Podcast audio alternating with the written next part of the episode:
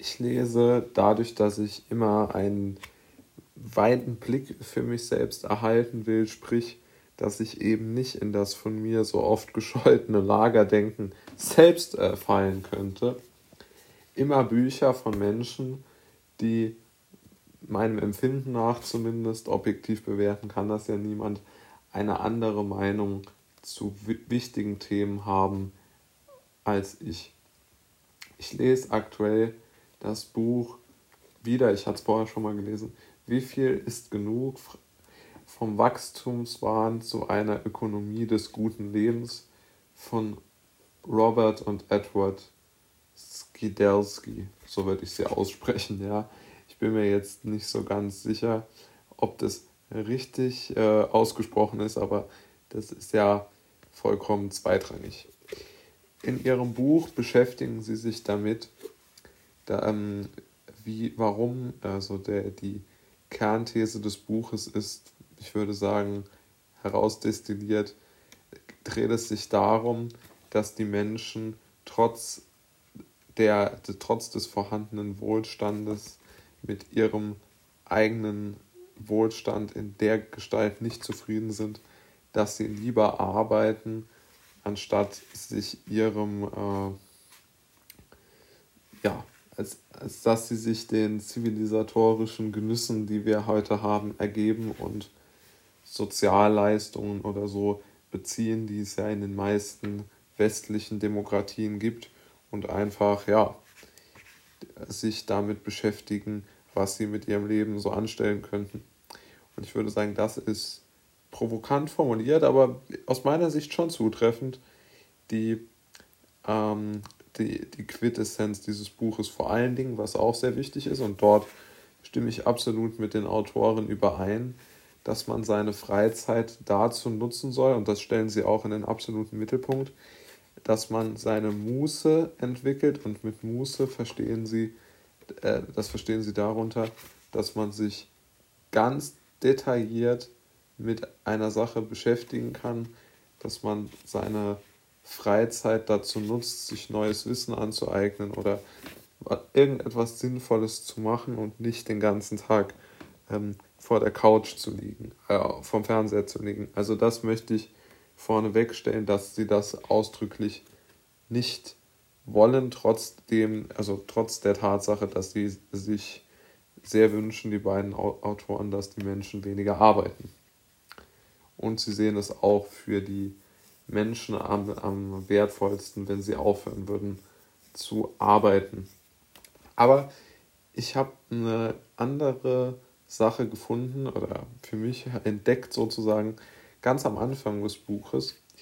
Dort sprechen sie, ich glaube doch, ähm, ja, ich glaube sogar relativ am Rande darüber, dass der, äh, also über ihr Verständnis von Liberalismus und sie geben dort einen Einwand, warum es in ihrer, aus ihrer Sicht, aus Sicht der beiden Autoren aktuell gar keinen politischen oder sagen wir mal, in, in die Verfassung integrierten Liberalismus gibt. Und diese äh, Reihe oder diese paar Zeilen möchte ich jetzt mal vorlesen. Nur ein oberflächliches Verständnis von Liberalismus postuliert Neutralität gegenüber unterschiedlichen Auffassungen des Guten. Neutralität ist außerdem eine Fiktion. Ein neutraler, in Anführungszeichen, Staat überlässt es, seinen, es einfach den Hütern des Kapitals, den allgemeinen Geschmack im Sinn ihrer Interessen zu manipulieren. Eine sehr pessimistische Sichtweise, würde ich mal sagen, aber auch eine sehr interessante und durchaus ähm, ja für einen bekennenden Liberalen wie mich doch durchaus herausfordernde oder nachdenklich stimmende ähm, ja, Zeilen. Also wirklich, es ist eine, eine wirklich interessante Sache. Also das oberflächliche Verständnis, das Neutralität gegenüber unterschiedlichen Auffassungen des Guten postuliert. Sie stellen ja damit dar, dass es genau nicht der Fall ist. Also dass ihrer Meinung nach das nicht möglich ist, eine solche Neutralität als Staat oder als Verfassung einzunehmen. Oder ihrer Meinung nach, glaube ich, würde sogar sagen, dass sie es auf die Menschen ausweiten, aber das haben sie hier jetzt ähm, akut nicht gesagt. Ist ja jetzt auch mal vollkommen zweitrangig.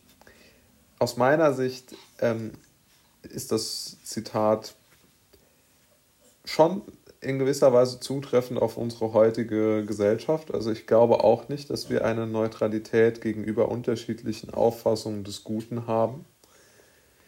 Und zugegebenermaßen weder in der Verfassung noch in den Köpfen der Leute.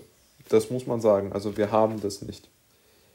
Also es gibt sehr viele Vorverurteilungen in unserer Gesellschaft und die sind ja, ja, das ist wirklich eine sehr gute, eine sehr gute Kritik. Die Problematik sehe ich vielmehr in dem, was daraus folgt. Neutralität ist außerdem eine Fiktion. Und hier würde ich widersprechen. Also, dass es nicht möglich sein soll, dass ein Staat sich so weit aus den Angelegenheiten der Bürger zurückhält, dass er nicht neutral sein kann, das glaube ich nicht. Also zum Beispiel könnte er ja hingehen und sagen, ich subventioniere nichts mehr. Dann schlage ich mich auf niemandes Seite. Oder ich sage, ich mache eine, was man auch immer sagen kann, ich mache eine, eine einmalige ähm, äh, prozentuale Abgabe von Vermögen für alle, dann schlage ich mich auch auf niemandes Seite. Die Probleme, glaube ich, ähm, beginnen immer dann, wenn der Staat sich irgendwo einmischt. Ja, also er, weil wenn er sagt, ich möchte eine gewisse Technologie bevorzugen, dann muss ich das mit Subventionen fördern, ne, wie aktuell. Oder wenn ich sage, ich kann es nicht ertragen als Staat, dass ähm, gewisse Leute sehr, sehr viele wirtschaftliche Möglichkeiten haben, dann, dann muss ich dort irgendwo über Steuern äh, dagegen steuern, sozusagen. Das ist so die Diktion eines nicht neutralen Staates. Ja, also wir haben immer dort ein Gut, also einmal oder eine, eine, wie Sie es nennen, eine Neutralität, die auf verschiedenen Auffassungen des Guten nicht gewährleistet wird. Das ist ja genau der Punkt. Also die einen sagen, es ist gut, wenn es viele Reiche gibt und die anderen sagen, es ist schlecht, wir müssen denen alles wegnehmen. Deshalb nicht neutral, völlig richtig. Und dann der, der letzte Satz, der ist auch noch relativ spannend, muss man sagen. Ein neutraler Staat überlässt es einfach den Hütern des Kapitals, den allgemeinen Geschmack im Sinne ihrer Interessen zu manipulieren. Das ist eine sehr harte Aussage, aber es ist natürlich eine Streitschrift, aber man kann ja doch auch dort eine gewisse eine gewisse Sache schon finden. Natürlich wird über Werbung, über Werbebudgets, über, ja, haben wir schon oft diskutiert, soziale Medien etc., die, die Freiheit schon auch eingeschränkt. Das stimmt. Also durch die Informationen, die so stark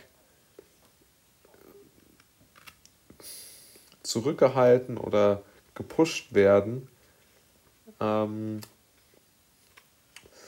glaube ich schon, dass, dass solche ähm, Mechanismen durchaus entstehen können. Ich bin nicht unbedingt der Meinung, dass es die Hüter des Kapitals sind, sondern ich bin eher der Meinung, es sind die Hüter der Macht, die sowas machen. Aber ganz grundsätzlich, ähm, und es sind nicht dieselben, also aus meiner Sicht sind die Hüter des Kapitals und die Hüter der Macht nicht dieselben.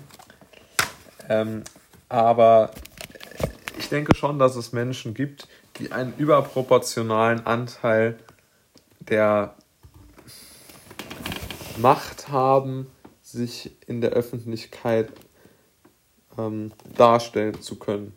und nicht aufgrund ihrer Fähigkeiten, sondern weil sie gepusht werden. Ich erinnere nur daran, dass Merkel zum Beispiel einzeln eine Talkshow bei Anne Will machen kann. Ein, ein unglaublicher Vorgang und genau darin wird der allgemeine Geschmack im Sinne ihrer Interessen, also im Sinne von Merkels Interessen, manipuliert. Völlig d'accord. Also ein sehr, sehr gute, sehr, sehr gute, sehr interessante fünf Zeilen, in denen man wirklich viel lernen kann.